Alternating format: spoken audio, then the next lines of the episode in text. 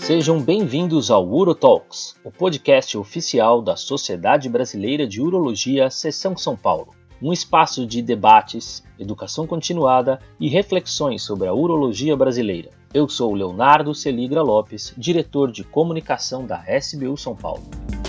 Hoje com um tema um pouco mais abrangente, que é bexiga hiperativa idiopática na prática clínica. Para discutir um pouco esse tema, a gente convidou aqui três especialistas e que eu vou apresentar para vocês. Dr. Luiz Augusto Seabra Rios, diretor do Serviço de Urologia do Hospital do Servidor Público Estadual, coordenador da Unidade de Urodinâmica do Hospital Israelita Albert Einstein e presidente da SBU São Paulo, gestão 2006-2007. Obrigado, Rios. Eu que agradeço, é um prazer estar aqui. Convidamos também Dr. Carlos Alberto Risseto Sacomani, doutor em urologia pela Faculdade de Medicina da USP, membro titular do Departamento de Urologia do AC Camargo Cancer Center e atual primeiro secretário da SBU Nacional e da SBU São Paulo. Obrigado, Sacomani, por ter aceito o convite. Obrigado, Leonardo. Obrigado pelo convite para a SBU São Paulo. E convidamos também doutora Maria Cláudia Bicudo First, que é doutora em Ciências da Saúde pela Faculdade de Medicina do ABC, chefe do grupo de disfunção miccionais na UroBC e atual chefe do Departamento de Urologia Feminina da Sociedade Brasileira de Urologia de São Paulo. Obrigado, Claudinha. Obrigada, Léo. Agradeço o convite, é uma honra poder participar. Bom, para a gente começar aqui então, nosso bate-papo, eu vou pedir licença aqui para os meus colegas, eu vou começar dando a palavra para as mulheres. A primeira coisa que eu queria tentar situar para o urologista que está ouvindo a gente, o nosso tema bexiga hiperativa idiopática. Claudinha, como é que a gente consegue chegar nesse diagnóstico? Como é que a gente determina esse diagnóstico uh, num panorama geral, assim, para a gente iniciar o contexto? Dá uma um panorama para a gente, por favor. Tá, não, é importante é, salientar que a bexiga hiperativa ela é, um, é, é um complexo de sintomas, né? Então, o conceito da bexiga hiperativa ele se baseia basicamente por, por sintomas, onde a urgência é o pilar deles, né? Então, a história clínica ela se faz muito importante é, no sentido de caracterizar bem esses sintomas. Ah, o conceito ele é feito pela presença de urgência, ah, com ou sem incontinência, usualmente acompanhado de frequência e noctúria, e é sempre importante afastar outras ah, patologias, como infecção urinária. Nesse, nesse, é, não, nesse cenário, assim, é, a gente costuma ter obrigatoriedade de exame complementar, Cláudio? Como é que é? É, o diagnóstico, seguindo as orientações dos guidelines é, que nós temos, né, o guideline da, da IUE e da SUFO foi recentemente, aí, em 2019, atualizado, embora o diagnóstico não tenha mudado, o aspecto com relação ao diagnóstico.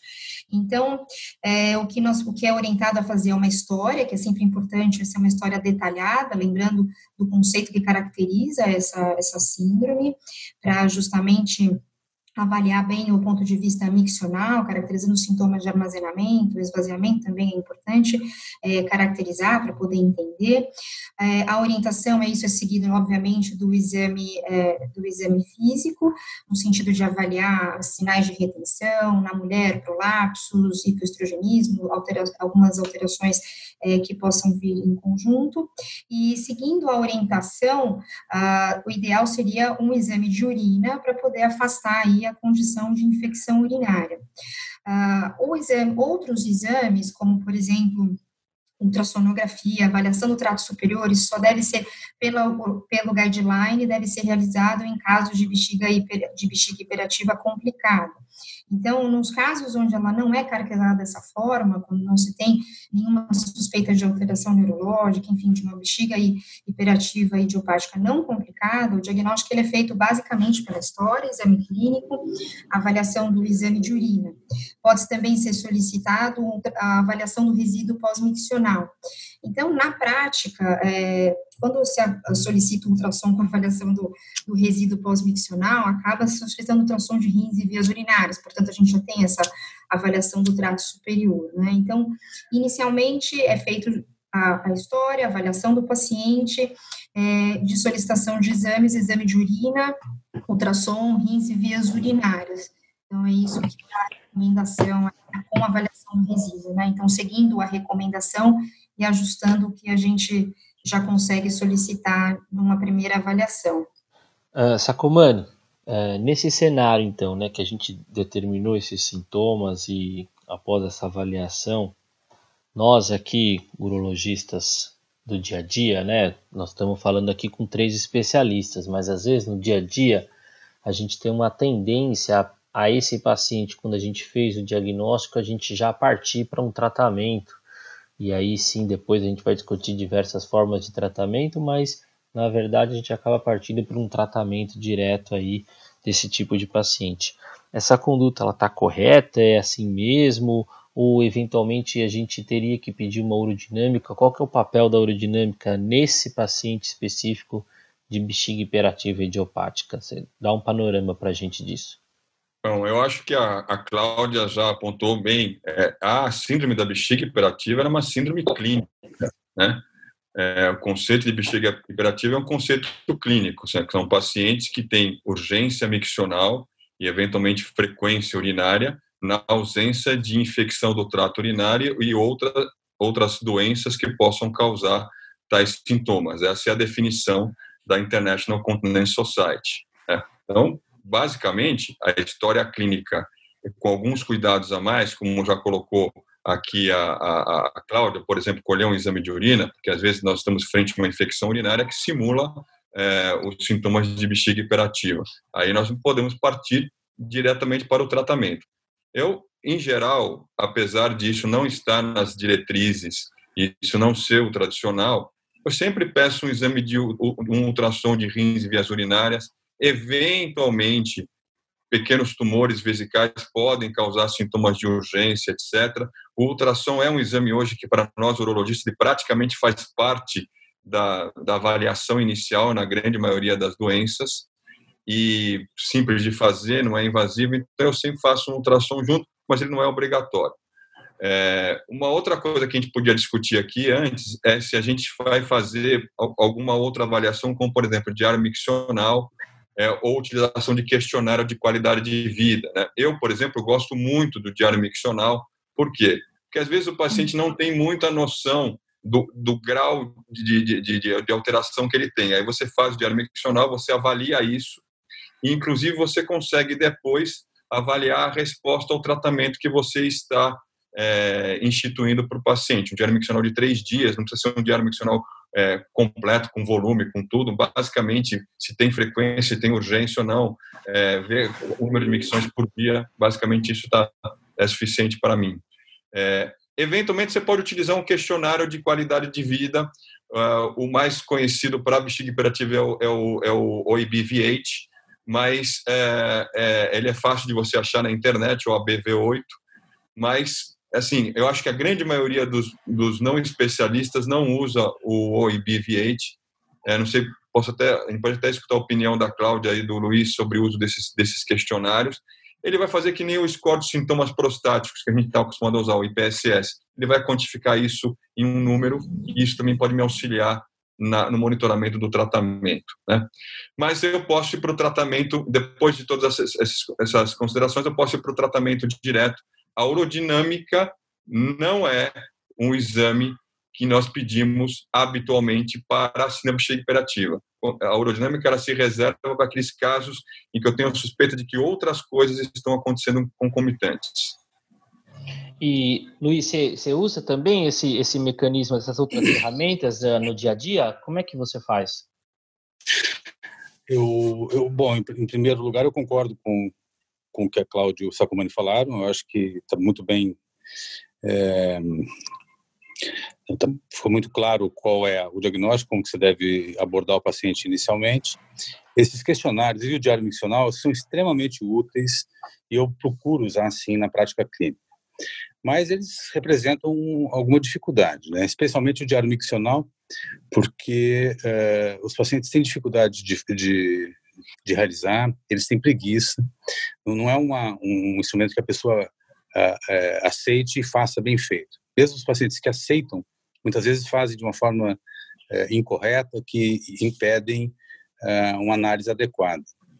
eu queria fazer só uma ressalva, porque a gente fala em síndrome da bexiga hiperativa e está muito claro, uma síndrome clínica tem aí suas definições, e, mas quando a gente está falando em alguma coisa idiopática, você tem um pressuposto de que nada está ocorrendo do ponto de vista sistêmico ou neurológico que justifica aquilo. Mas nem sempre na vida prática é assim. Muitas vezes a gente está atendendo um homem que tem uma bexiga hiperativa clara, mas ele tem 65 anos, ele, tem, ele pode estar com uma, uma, uma obstrução, talvez não mude o nome do diagnóstico, mas ele tem algo a mais ali, que pode estar, inclusive, é, é, envolvido na gênese ou na fisiopatologia da própria bexiga hiperativa. A gente atende pacientes idosos que podem ter outras comorbidades, diabetes, etc. Podem ter poliúria noturna, podem ter algum quadro é, neurológico subclínico que ainda não foi feito o diagnóstico. Então, acho que é importante a gente ter essa noção de que é, muitas vezes, algo que a gente está considerando como idiopático pode, eventualmente, ainda não ter tido diagnóstico. E aí o urologista faz o papel de um clínico que vai um pouco mais atrás disso. Mas, feita essa ressalva, eu acho que tanto o questionário, os questionários de miccionais, com ou sem itens de qualidade de vida, são úteis e a gente deve é, estimular o uso deles, assim como o diário miccional. E ah, pensando então que a gente fez isso, estou lá, eu, urologista não especialista como vocês, eu tenho uma tendência então a começar a tratar. Só que eu, eu, eu acho que a impressão que eu tenho, vocês podem me corrigir se eu estiver muito errado, é que a gente negligencia um pouco essa questão de como tratar adequadamente uma, um paciente com bexiga hiperativa. E a gente acaba partindo para o tratamento medicamentoso quase de de primeira, de primeira linha, de primeira escolha, e a gente sabe que não é bem isso, né? Cláudio, dá uma, um panorama para a gente aí. Eu estou fazendo certo ou estou errando completamente de partir direto para a medicação? É, eu, assim, com aquilo que já foi dito, né, eu acredito que é, a história é um fator muito importante para que a gente possa entender e manejar esses pacientes e principalmente atender a expectativa do quanto o sintoma está incomodando o dia a dia e poder buscar um melhor tratamento para aquele paciente. Né? Então, isso é um, um, primeiro dado que é muito importante. Então, numa primeira avaliação, é claro que são solicitados esses exames, como foi comentado, eu normalmente também utilizo a ferramenta diário miccional, porque eu entendo que é importante é, nós, nós sabermos a ingesta do paciente e poder corrigir essa parte, é, essa orientação de ingesta hídrica, então, esse manejo, já orientar a retirada de alimentos potenciais irritantes vesicais, como a cafeína, então essa é uma orientação que eu já dou logo no princípio, é, orientar e diminuir a ingesta hídrica antes de dormir, enfim, tentar entender o sintoma do paciente para orientá-lo da melhor maneira possível. É, o diário miccional acaba sendo uma ferramenta a mais, e quando optar pelo tratamento, entender qual é a disponibilidade do paciente. Então, tem pacientes que absolutamente não desejam tomar medicamento, então a fisioterapia acaba sendo uma alternativa, até partir para uma eletroestimulação como uma alternativa ao, ao tratamento oral. Então, a gente tem que buscar é, claro que entender as linhas de tratamento, mas entender a angústia do paciente e buscar aquilo que for a melhor alternativa. Eu costumo, é, quando desenhado o diagnóstico, posto afastando essas outras possibilidades, eu costumo apresentar para o paciente o próprio algoritmo das linhas de tratamento para que ele entenda que é uma, uma uma patologia que tem recursos e que ele entenda as fases do tratamento, para que a gente possa expor os riscos e benefícios de cada etapa e aí, assim, conjuntamente, optar pela, pela, pelo melhor tratamento. Então, considerando primeira linha, seria sim, o tratamento inicial da parte é, de orientação, é, buscar exercícios do assoalho pélvico. Quando depende da ansiedade do paciente, eu tendo a, a, associar a fisioterapia a tratamento medicamentoso, mas eu acredito que a gente tem que individualizar e, e alinhar a expectativa do paciente com o tratamento. A abordagem é parecida, Sacomani? é, é parecida. É, só contextuando, é, é, o seguinte: a gente divide o tratamento da bexiga hiperativa em três linhas: primeira linha, segunda linha e terceira linha. Na primeira linha, a gente inclui as medidas comportamentais, que seriam aquelas que os pacientes já fazem de rotina, muitas vezes, que é diminuir a ingesta hídrica, ir mais vezes ao banheiro, é, não usar algumas é, substâncias como, por exemplo, a cafeína, que piora os quadros de bexiga hiperativa, etc. Né? O que nós podemos fazer é orientar um pouco melhor essas medidas comportamentais. E a reabilitação do assoalho pélvico. Essa é a primeira linha de tratamento. Reabilitação do assoalho pélvico, bem colocou a, a Cláudia, a, o principal método é eletroestimulação. Né? Uh, hoje se discute é, como fazer essa eletroestimulação, mas a eletroestimulação é o tratamento mais recomendado. Segunda linha de tratamento é o tratamento medicamentoso, e aí depois nós podemos discutir com mais pormenores o tratamento medicamentoso. E a terceira linha é, são a, se baseia em toxina botulínica, neuromodulação sacral e a estimulação é, percutânea tibial posterior, que nós poder discutir tudo isso também durante essa, essa, esse, este podcast. Mas o importante é que é o seguinte, nós temos essas três linhas. A, a primeira e a segunda linha, o que eu vejo é que existe, elas talvez não sejam tão separadas assim como nós queremos ver do ponto de vista acadêmico. E aí algumas coisas vão ser necessárias é, de ser avaliadas, a vida como ela é, é, às vezes é diferente do que a academia nos mostra. Então, por exemplo, primeira linha de tratamento, reabilitação do soro pélvico. O paciente tem que ter disponibilidade de fazer reabilitação do soro pélvico, tem que ter, aqui no nosso país, uma operadora que cubra muitas vezes isso. Né? E nem sempre isso está à mão do paciente, nem sempre nós temos na localidade, por exemplo, que o paciente vai ser atendido a reabilitação do soro pélvico, apesar dela ser primeira linha de tratamento ela demora um pouco mais de tempo para fazer efeito. E às vezes os pacientes querem um efeito mais rápido disso. E aí, com isso, o tratamento de segunda linha, que é o tratamento medicamentoso, consegue isso um pouco mais rápido. Então, não é infrequente nós lançarmos mãos da segunda linha e da primeira linha muitas vezes ao mesmo tempo. Então, eu entro com um tratamento medicamentoso e ofereço para o paciente, se ele quer começar uma reabilitação da solo pélvica, à medida que vai se desenvolvendo o nosso contato, nós vamos observando se eu consigo desmamar da medicação ou não. Então, eu acho que a primeira e a segunda linha, elas muitas vezes andam na vida como ela é, na vida real, é, em paralelo. A terceira linha já eu acho que ela tem uma posição bem estabelecida. Uh, Rios, entrando então nesse conceito do tratamento medicamentoso, né? A gente já sabe que tem bem estabelecido aí um tratamento para bexiga hiperativa o uso das medicações da classe dos antimuscarínicos e que depois com o tempo surgiram outras medicações como os beta-3 agonistas e eventualmente outras alternativas de associações. Existe alguma receita de bolo que você começa com uma medicação, se associa medicações, alguma classe específica?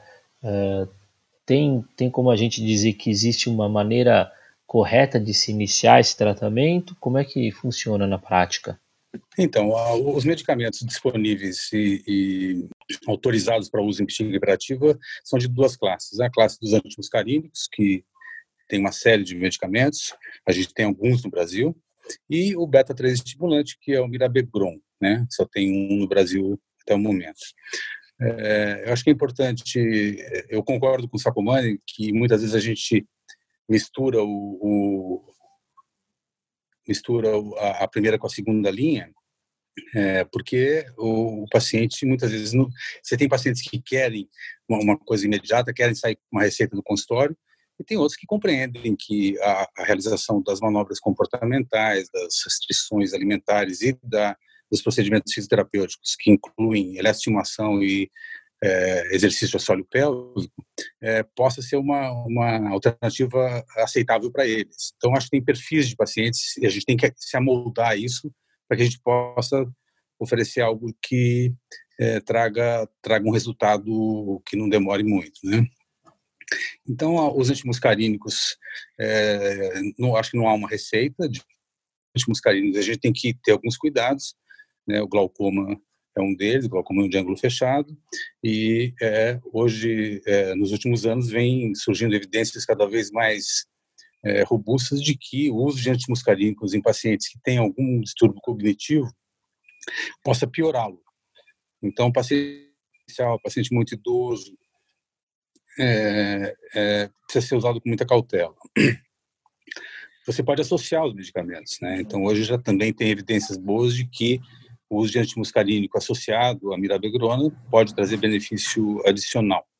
Então, eu acho que é, não há uma receita de bolo, a gente precisa tomar esses cuidados com o uso dos fármacos e pode ir adequando o medicamento é, ao a resposta clínica que o paciente tem.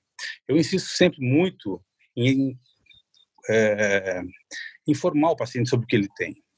É, e dizer que aquela, aquela é uma doença que teoricamente é crônica, ou uma, uma síndrome, e que o, o, tratamento é um tratamento de longa duração, ou não tem, não tem data para acabar, e que, especialmente a, a estimulação, quando bem feita, pode trazer um benefício mais duradouro e com um efeito colateral zero. Então, é, eu acho que essa questão de indicar a, a fisioterapia sensulato é, depende muito do papel que o urologista faz com o paciente. Ele precisa ensiná-lo e convencê-lo de que aquilo deve ser útil, não tem efeito colateral e que pode trazer um benefício, às vezes até superior uh, ao uso de medicamento cronicamente. Já que, se você for olhar o uso de antimuscarínico nas práticas, é, especialmente europeias, o índice de aderência em um ano é baixíssimo, ou por efeito colateral, mas principalmente por falta de, de eficácia. Né? Então, eu acho que tem, é, é, todas essas coisas têm que estar em mente quando você vai abordar terapeuticamente um paciente com bexiga hiperativa. O Rios comentou bem aí essa questão da parte cognitiva dos antimuscarínicos, né? Uh, Sacomani, você acha que, pensando no início de tratamento, eu estou errado se eu selecionar começar o tratamento de um paciente com bexiga hiperativa idiopática direto com o beta-3 agonista? Existe um racional para isso? Ou eu vou estar tá causando algum malefício para o meu paciente? Bom, é, essa questão do, do, comprometimento cognitivo com os antimuscarínicos é uma questão presente e, digamos que, crescente. Né? É, então, é, existe uma preocupação, principalmente nos pacientes com mais de 65 anos, que os antimuscarínicos possam ter algum efeito deletério sobre a cognição e até é, doenças degenerativas do sistema central a longo prazo. Né? É, embora isso ainda esteja muito em, em análise em alguns sentidos para saber qual a extensão dessa alteração cognitiva. Né? É, há uma tendência mundial, inclusive, de se é, introduzir os, os beta-agonistas como opção inicial de tratamento para esses pacientes, pelo seu perfil de tolerabilidade e pela sua eficácia. Né? É, a eficácia ela é muito semelhante do antimuscarínico. Né? É, isso já está bem definido em literatura. Existem alguns estudos até que falam que pode ser que o beta-agonista tenha uma, uma eficácia um pouco melhor, mas na, na verdade, o frigir dos ovos, a eficácia é semelhante entre antimuscarínicos e beta-agonista. É, mas o perfil de tolerabilidade é maior. Mas nós temos um problema, que é o custo o custo do beta-agonista ele é maior do que do antimuscarínico. Então, isso, às vezes, ou muitas vezes, inviabiliza você utilizar como primeira opção, principalmente nos pacientes nossos aqui de rede pública. Né? Eu vou lhe dar, então, dois cenários. Meu cenário ideal é o meu cenário de consultório, que eu tenho um paciente privado, beta-agonista. Meu, meu cenário secundário é o cenário que eu atendo pacientes do hospital, principalmente os pacientes do SUS do hospital, em que eu tenho que muitas vezes começar com um antimuscarínico, é, que ele tem mais condição de, de, de arcar com o custo. Né? É, é, mas eu acho que é, é, dessa forma que nós temos que analisar do ponto de vista prático. E, e a gente sabe que a aderência desses pacientes, como o Sabra comentou, ela é bem, bem ruim mesmo quando ele está usando o antimuscarínico. Né? Nós também estamos falando de um paciente de, de SUS que além da dificuldade de comprar, dificuldade de entender, de usar a medicação, e às vezes a gente lança a mão de alguma alternativa meio off-label para tentar aumentar essa, essa aderência do paciente. Isso é na prática, isso tá, isso funciona? Vocês têm alguma dica para fazer alguma coisa semelhante é, ou não? Isso daí vai totalmente contra a farmacocinética, não adianta fazer isso e a gente não tem resposta do paciente é, pode comentar. E acho que os, os, três podem dar alguma sugestão prática de como trabalha com essa aderência do paciente usando antimuscarínico. Quer começar, Cláudio? É, é, o paciente, o paciente do, como eles bem colocaram, né, o, o, paciente do SUS é um paciente mais complicado porque entra o custo da medicação. Então, é, muitas vezes essa linha, essa alternativa, essa linha, né, medicamentosa acaba sendo um empecilho por vários motivos, porque ele tem dificuldade de comprar um remédio, dificuldade de acessar o hospital para fazer uma fisioterapia. Então, a gente lida com outras questões que não são médicas e que acaba sendo bastante complicado no tratamento. É, mesmo para esses pacientes do SUS, eu também explico ah, o problema como um todo, mostro as linhas de tratamento que, que são descritas, para que eles entendam a necessidade do medicamento. Então, mesmo nas farmácias de alto custo, esses medicamentos também não são fornecidos. Então, nós lidamos com esse problema no dia a dia e é nosso papel explicar o que eles têm e as ferramentas que nós dispomos. Então, é, aí fica a critério da, entre, né, do próprio paciente de conseguir. Um, um, eu não saio muito da, daquilo que está descrito como tratamento, mesmo se tratando de pacientes do SUS eu, por exemplo, não dou uma, uh, um anticolinérgico para um paciente muito idoso, então eu tento é, manter as mesmas condutas que eu tomo no sistema, no sistema privado e explico para o paciente a importância daquela, daquela conduta. Eu acho complicado a gente tentar se adequar, né? Então, é, dessa forma, eu não sei como é que vocês fazem, mas lá no ABC a gente muitas vezes é, tem um medicamento como doação das indústrias, e a gente vê muitas vezes os pacientes, é o único medicamento que ele toma, é o medicamento que ele recebe. E aí ele não consegue dar continuidade ao tratamento, a gente também não consegue é, afirmar que é uma falha ao tratamento medicamentoso, então a gente esbarra com outras questões, né? Então, não sei como é que funciona pra, na prática para vocês essa pergunta. Seus, seus pacientes usam alguma técnica, Rios? Tomam dois dias, para, toma três dias, para? Ah, isso existe, né? No dia a dia, eu tenho a, a, uma certa tranquilidade porque no hospital público, no, no servidor, o, a farmácia fornece um antimuscarínico de liberação lenta. Então, os pacientes não, acabam não interrompendo por falta de, de medicamento ou pelo custo, né? É, mas acho que tem dois pontos importantes. O, os antimuscarínicos é, devem ser usados sempre que possível, tentar evitar ao máximo aquele de liberação aguda, né, ah. aquela oxibutinina antiga, porque ela dá muito mais efeito colateral e a aderência é muito menor. Né? Então, é, é, sempre que possível, usar o, os antimuscarínicos de, de liberação lenta.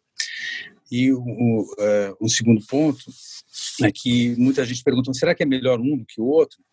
E tem uma literatura muito extensa a respeito disso e não há diferença é, clínica entre o uso de medicamentos diferentes, é, de drogas diferentes em relação à efetividade da bexiga hiperativa. Então, eles são muito semelhantes, acho que não há essa diferença. Mas o que talvez você tenha perguntado se a gente poderia usar um medicamento tipo imipramina, alguma coisa desse tipo, eu acho que isso está contraindicado, a gente não deve usar mais. É, são medicamentos que têm uma certa toxicidade, algum risco, existem muitos acidentes, com, especialmente com imipramina, né? E é, eu vou concordar com, com, todos aqui, porque eu também sou bem conservador nesse quesito. Eu não uso nenhuma dessas drogas off-label. Eu acho que, acho que elas tiveram seu momento no passado e já comprovamos o, o, o, a eficácia e o perigo também dessas drogas. É, e nós já evoluímos para saber o que, que é melhor no tratamento. Então, eu acho que é nosso dever como médico oferecer o melhor para os doentes. É, com relação a antimuscarínico, sempre opto por antimuscarínico de liberação lenta. É, acho que devo, eu, devo prescrever é, antimuscarínico que não seja de liberação lenta há muito tempo, né? mesmo a oxibutinina. É, eu prefiro a de liberação lenta, porque os efeitos colaterais, eles não mudam muito de antimuscarínico para antimuscarínico, muda pouco de liberação lenta, e a eficácia também, como bem disse aí o, o, o Luiz Rios, ela também não muda. Apesar do, do, do fornecedor, do fabricante falar para você que é, o dele é melhor, é, ele é igual. Né? É, agora, é, o, que, é, o que é bem diferente é o efeito colateral com liberação lenta versus a versão é, de titulada, a versão que você dá várias vezes ao dia. Aí sim, nós temos muito mais efeito colateral com esse segundo é, tipo de medicação. Então, eu prefiro a de liberação lenta. E como e é que. Não fazer nenhum tipo de, de, de, de, mudança em função é, mesmo da situação, eu tento oferecer o que é melhor para o paciente, assim como a Cláudia falou. Acho que esse é o ponto principal. E, como é que, diante dessa situação, então, que a gente tem uma doença crônica, que é o tratamento de longo prazo, com medicação que tem dificuldade em relação à aderência, ou então, eventualmente, dificuldade em relação a preço, como é que a gente consegue caracterizar que houve uma falha do tratamento ou um tratamento inadequado, ou porque o paciente não teve uma aderência adequada, ou porque não está sendo feito da maneira correta? Como é que a gente consegue diferenciar isso no dia a dia, Cláudio? É, é, que o, normalmente as, as, as, falhas elas são avaliadas no prazo aí de seis a, a oito semanas, é, mas pontuando que o tratamento seja adequado. Então fica bastante complicado a gente entender se o paciente é, cumpriu a, o tratamento da forma que nós desenhamos ou se por qualquer outro motivo não fez. É, quando o paciente apresenta uma falha seguindo aí a orientação do guideline, ainda como tratamento medicamentoso, nós podemos trocar a classe do anticolinérgico, uh, podemos trocar pelo beta-agonista ou ainda tentar uma associação. Então, precisa entender aí, é, conversar com o paciente, entender o que, para caracterizar uma falha e tentar pela troca do medicamento antes que a gente parta aí para uma terceira linha. Então, não, é, fica bastante complicado quando os pacientes não aderem ao tratamento para poder pontuar isso aí melhor. E, e, e Sacomani, a falha continua sendo um diagnóstico só clínico? Ou aí talvez tenha um papel de começar a pensar em urodinâmica? Tem algumas questões que a gente tem que estabelecer. A primeira questão é que em tratamento da bexiga hiperativa, eu vou falar aqui uma palavra que até vai rimar um pouquinho. Nós temos que ser proativos. Né? Então, o médico tem que conversar muito com o paciente, entender é, se ele está tomando a medicação, se ele, se ele teve alguma resposta adequada ou não, quais são as dúvidas dele. Temos que lembrar que, a questão da polifarmácia, que muitas vezes esses, esses pacientes estão tomando uma série de medicamentos, então isso gera não só um custo, mas um número excessivo de medicamentos. Às vezes a gente tem que tentar conversar até com o clínico do paciente para tentar adequar as medicações a serem administradas. Né? Então, é, nós temos que ter uma atitude proativa, conversar mesmo com o paciente. A aderência, a adesão, melhor dizendo, aos antimuscarínicos e mesmo aos beta-agonistas, se você olhar no decorrer do tempo, ela não é tão boa assim como nós gostaríamos que fosse. Né? Antimuscarínicos piores do que beta-agonistas. Se você olhar, existem estudos da literatura que mostram que o beta-agonista é melhor, é, a, adesão é melhor do que você, do que os antimuscarínicos. Né? É, então, é, esse é um ponto que a gente tem que, que, tratar. Então, mas vamos considerar que o paciente tomou adequadamente, ele seguiu exatamente a, todas as recomendações que você deu para ele, ele conseguiu comprar medicação, não falhou nem um dia da medicação. Definição de falha é quando a gente tenta, pelo menos por, por 45 dias, 60 dias, e esse paciente não responde à medicação. Não respondeu à medicação, algumas pessoas recomendam tentar mais um outro antimuscarínico, ou se está tomando antimuscarínico, passar para o beta-agonista. Né? É possível fazer isso, mais uma tentativa, é, também não demorar mais do que 30 dias nessa outra tentativa. É, algumas pessoas associam droga, mas lembrar que associar droga, apesar de estar tá muito bem pautado em literatura beta-agonista com antimuscarínico, é um custo maior ainda, mais medicação ainda. Então, essas considerações têm que ser feitas quando que se vai para uma urodinâmica? Na verdade, eu vou para uma urodinâmica quando eu suspeito que existe alguma coisa a mais. Né? É, na verdade, eu não precisaria da urodinâmica nem para ir muito para a terceira linha de tratamento. Na prática, nós acabamos pedindo a urodinâmica quando a segunda linha de tratamento não dá certo, porque nós vamos ter uma avaliação mais completa do paciente. Mas em tese, academicamente, eu não preciso de urodinâmica nem para ir para a terceira fase de tratamento, para a terceira linha de tratamento. Né? Mas eu acho que a gente pode escutar a opinião tanto da Cláudia como do Luiz, mas acho que nós que mexemos muito com, com bexiga hiperativa, nós acabamos pedindo a urodinâmica na falha é, do tratamento medicamentoso para seguir para o próximo passo. O, concordo com o Sacomani, a gente acaba fazendo urodinâmica, até por uma questão prática, né? Porque se a gente for evoluir para um tratamento com toxina botulínica ou com neuromodulação, é, nós vamos precisar de um laudo dinâmico para que esse paciente tenha aprovação pelo plano de saúde. Então, é, ele nos traz informações importantes e e é, facilita na prática a aprovação do, da, da terapêutica. Né? Então aí é bom que a gente já introduziu então a, a ideia do, do, tratamento de terceira linha. É, existe uma linha de raciocínio porque o tratamento de terceira linha também tem uma ordem ou a gente fala em toxina botulínica, neuromodulação, eletroestimulação é, é a mesma coisa? Como é que como é que é esse racional, Rios? Fala para gente. Olha, é, a terceira linha envolve, como uh, o Sacomani já deixou claro, a toxina botulínica intravesical, né, intradentosora, a neuromodulação sacral e uh, a, a eletroestimulação ou neuromodulação do tibial, do nervo tibial.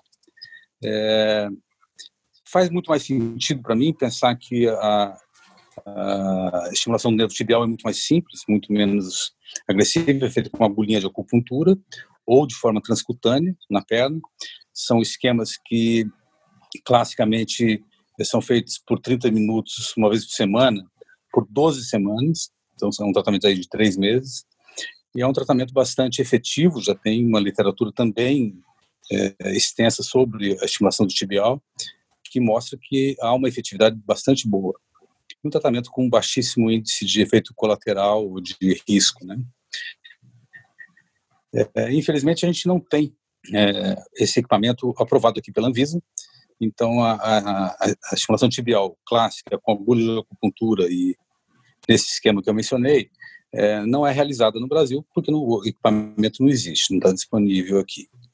E, então, mas havendo essa possibilidade, tem muitas, muitos serviços e muitas fisioterapeutas que fazem a estimulação do tibial com um, eletro, uma, uma, um transdutor, um eletrodozinho não uh, agulha, quer dizer, de fazer transcutâneo de superfície. Eu tinha muita restrição a isso, porque não tinha sido estudado, mas hoje também já há uh, uma, uma, um número razoável de estudos, até meta-análise, mostrando que essa estimulação é, percutânea pode ser é, efetiva, então não, não, é, não é descabida. É, me parece, inclusive, que aí, é, embora os guidelines coloquem isso, especialmente o guideline americano, coloque esse tratamento como terceira linha, eu acho que ele deveria estar muito é, ele deveria ser primeira ou segunda linha pela simplicidade e pela falta de, de risco, né, pela, pela isenção de risco que ele tem. Então, é, eu acho que é algo que pode ser feito, espero que a gente possa ter algum equipamento efetivo para fazer esse, esse tratamento no Brasil brevemente. E a partir daí, né, se na minha maneira de ver, você poderia ir para ou toxina botulínica ou neuromodulação. Há uma longa discussão sobre sobre essa questão. Tem uma diferença de custo enorme entre uma coisa e outra. É, tem uma diferença técnica muito grande. Qualquer urologista pode fazer uma, uma aplicação de toxina botulínica no bexiga, é, mas não é qualquer urologista que está treinado para fazer o implante neuromodulador. Então, eu vou deixar meus colegas darem uma opinião aí, mas é, eu acho que a gente tem essas três alternativas e, na minha maneira de ver, embora fuja um pouco dos guidelines, eu acho que a gestão do tibial deveria ser a primeira tentativa a partir da refrataridade do, do, dos tratamentos iniciais. Sacomani, dê sua opinião, por favor. Bom, Classicamente, tratamento de terceira linha é toxina botulínica, neuromodulação sacral e estimulação percutânea de tibial posterior. Estimulação tibial posterior, como bem colocou o Luiz, não é disponível no nosso meio. Os resultados na literatura são semelhantes das outras duas técnicas. Eu, particularmente, gostaria muito que ele tivesse disponível no nosso meio, porque eu acho que eu utilizaria com uma certa frequência, mas nós não temos. A opção de, de, de fazer de superfície, ela existe, né? É, mas eu diria para vocês que eu concordo com o Luiz, que eu acho que é, tibial posterior de superfície não é terceira linha, ele entraria como primeira linha, como reabilitação do assoalho pélvico. E na prática, o que, que acontece? As fisioterapeutas fazem isso. Né?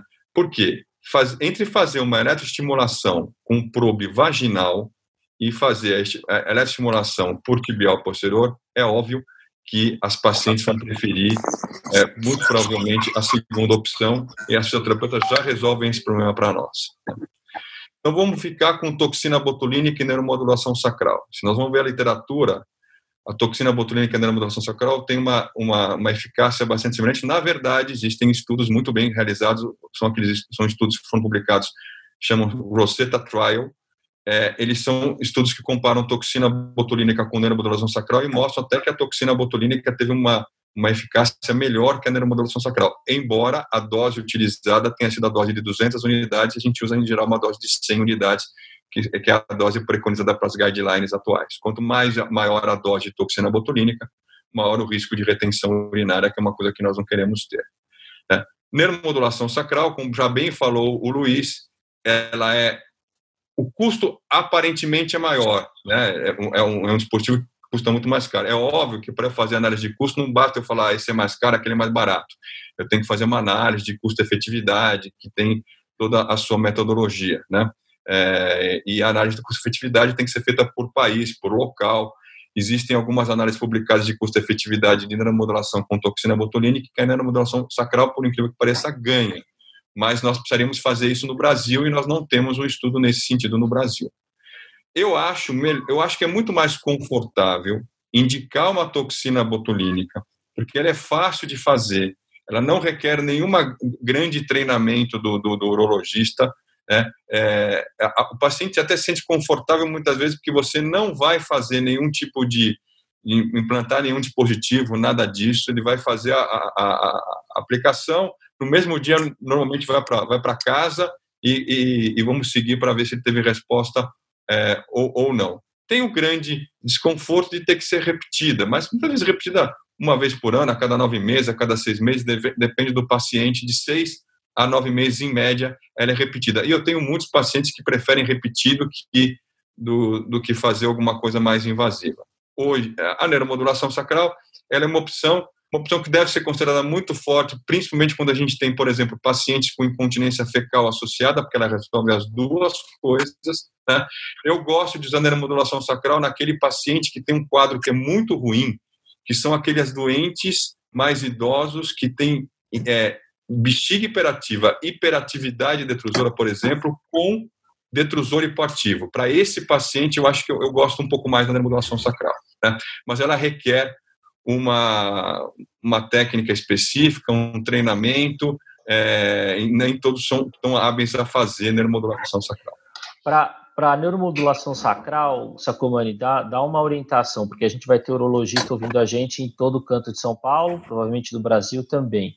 É, hoje eu não, eu não tenho o treinamento, eu não estou habituado, talvez até nem mesmo para um, um botox. Então, eu, eu, às vezes traço até um paralelo como se fosse a cirurgia robótica. Né? Você tem que acreditar no método, conhecer o método, para saber indicar ele com confiança também, para você não ficar insistindo. Oh, dois anos, troca medicação, volta para antimuscarínico, troca para beta 3 tem uma linha, tem um, um caminho que o urologista que está longe de grande centro, ele pode seguir para pensar, poxa, eu quero ficar confortável em indicar, e como é que eu faço isso? Para indicar a terceira linha de tratamento, você diz? É, e, e partir eventualmente para uma neuromodulação sacral, porque como vocês comentaram, eu, é difícil o treinamento, não é acessível, como é que, como é que o urologista pode caminhar para esse, para esse sentido? Neuromodulação sacral, eu acho que é o seguinte: se o paciente tiver incontinência fecal junto, acho que a melhor opção é você fazer neuromodulação sacral, porque você vai resolver as duas, os dois problemas. Se o paciente ele preferir algum tratamento que seja definitivo para ele, é, e que ele não precise mais ficar voltando com você o tempo todo para reaplicar, neuromodulação sacral de novo, tá bom? É, temos que lembrar algumas coisas. A gente tem que informar para o paciente a questão da ressonância magnética. O nosso neuromodulo sacral, no momento, ele não é compatível com ressonância magnética. E a questão de que ele vai, ele é um, é um dispositivo de metal e que ele vai apitar toda vez que o paciente passar na frente de um detector de metal. Né? Alguns pacientes sentem isso desconfortáveis. Né? Então, ela é uma opção que tem que ser apresentada para o doente. A toxina botulínica, nós não temos nenhum desses problemas é, para colocar. Não existe uma regra para falar vai para toxina botulínica ou vai para a neuromodulação sacral. Não existe uma regra. Os dois são eficazes. Então, acho que eu tenho que apresentar tudo isso para o paciente. De um lado, eu tenho uma um, um, um, algo que eu não vou é, é, implantar nenhum dispositivo no senhor, é, é, simples de fazer, o senhor vai ter alta no mesmo dia, mas se, se, funcionar, o senhor vai ter que reaplicar várias vezes durante a vida. É, do outro lado, eu tenho um dispositivo que vai ser provavelmente é, o tratamento definitivo para o senhor. É, tem o problema da ressonância e o problema é, de apitar com detector de metal e, eventualmente, com desabisturi elétrico, ele tem que ser desligado para você não ter nenhum problema com ele também.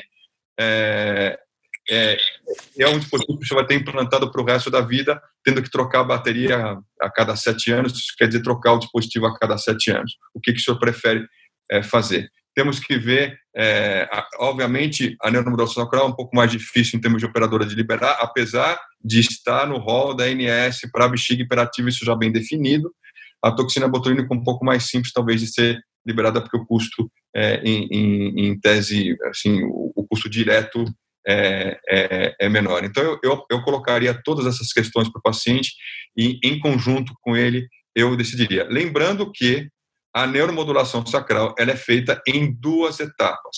A primeira etapa coloca o eletrodo e aí nós vamos ver a efetividade é, do tratamento com isso e eu só coloco o aparelho definitivo, o, o gerador de estímulos que parece o marca-passo, se ele responder à primeira etapa. Então o paciente também tem que estar ciente de que ele vai ser tratado num procedimento de duas etapas, geralmente de uma semana, é, de, de um dia para no máximo 15 dias, a implantação da segunda etapa se der certo.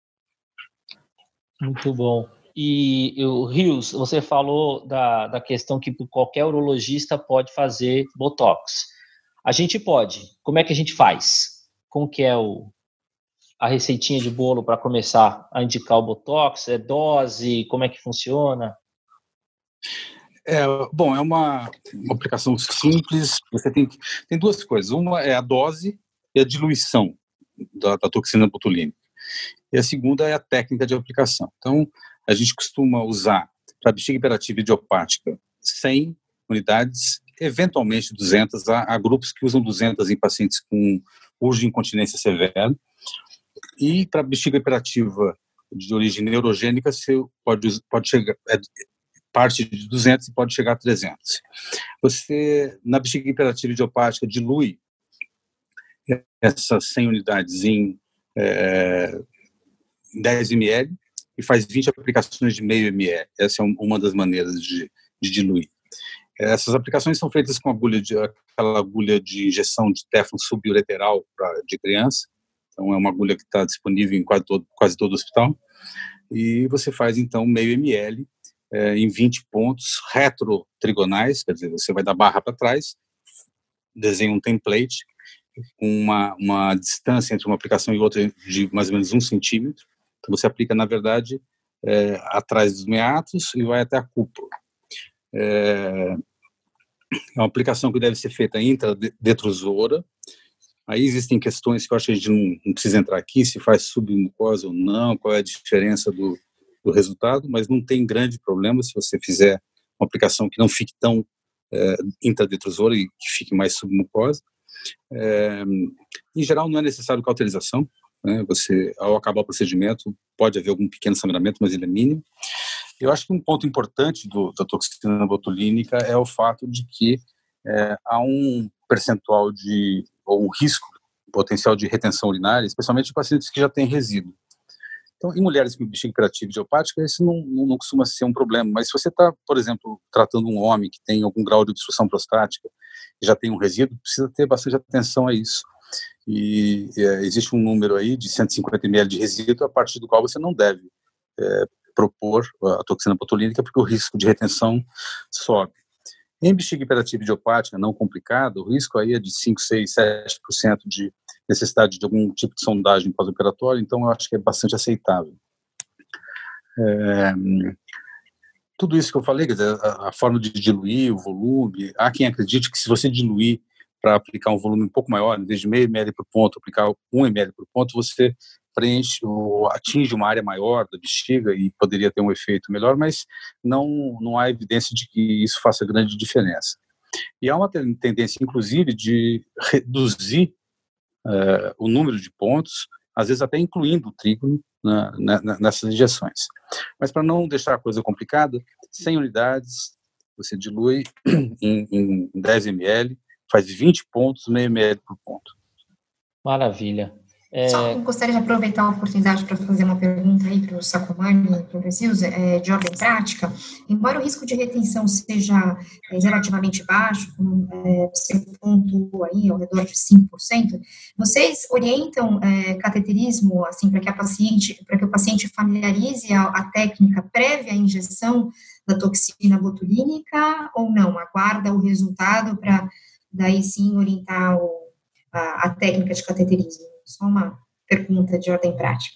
É, a, população que nós é, utiliza, que nós tratamos com bexiga hiperativa geralmente são pacientes mais um pouco mais não diria mais idosos, mas mais que 50, em geral mais que 60 anos, né?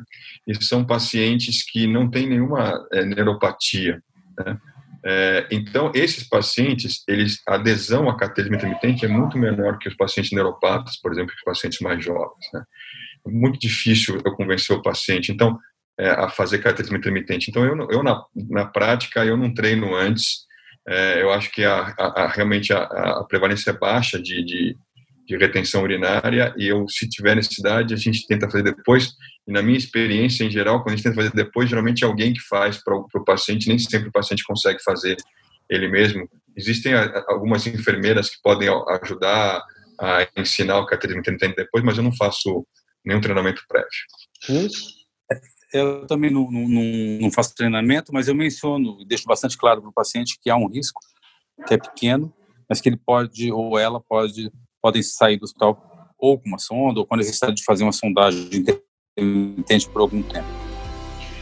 Muito bom. Bom, eu acho que, que foi bastante proveitoso. A gente está chegando aqui no, no final do nosso tempo. É, bastante informação. Com certeza é um campo que a gente até pode abrir outras mensagens depois, outros episódios mais específicos na área em relação ao uso da medicação, em relação ao tratamento de terceira linha. Eu acho que foi bastante é, proveitoso aí, deu para a gente discutir bastante coisa. Então, eu queria abrir um espaço aí para para o encerramento e para agradecer a todos vocês. Obrigado, obrigado pelo, pelo convite aceito é, e por vocês terem aí participado desse, desse episódio com a gente. Então, obrigado. Claudinha? É, eu gostaria de agradecer uh, Leonardo, a SBU São Paulo, pelo convite.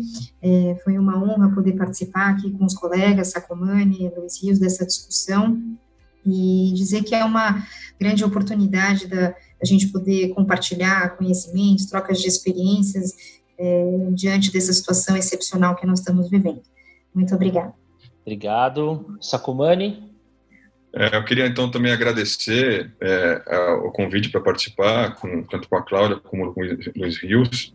Acho que essa discussão foi bastante produtiva. Acho que o biologista geral conseguiu ter algumas informações bem importantes e pertinentes. Eu acho que esse modelo de podcast é um modelo bastante interessante porque faz com que eu, eu possa escutar essa aula no carro ou em qualquer lugar é muito mais fácil, não estou conectado no meu computador, posso usar meu celular, eu acho que é um, é um, é um recurso que esses tempos difíceis nos trouxeram agora, que eu acho que ele veio para ficar. Muito obrigado. Obrigado. Luiz? Eu queria só dar uma última mensagem para os urologistas que estão nos ouvindo, que a bexiga imperativa é muito prevalente, é algo que altera profundamente a qualidade de vida de muitas pessoas e que vale a pena, mesmo quem não é profundamente ligado nessa área, é, evoluir um pouco nesses tratamentos. Eu não tenho dúvida de que tanto a, toxina botulínica quanto a neuromodulação vão evoluir enormemente nos próximos anos.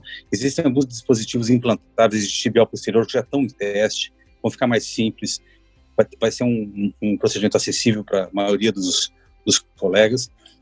E, e é, a neuromodulação, tanto sacral quanto do pudendo, também estão evoluindo, nós vamos ter procedimentos mais simples e muito efetivos.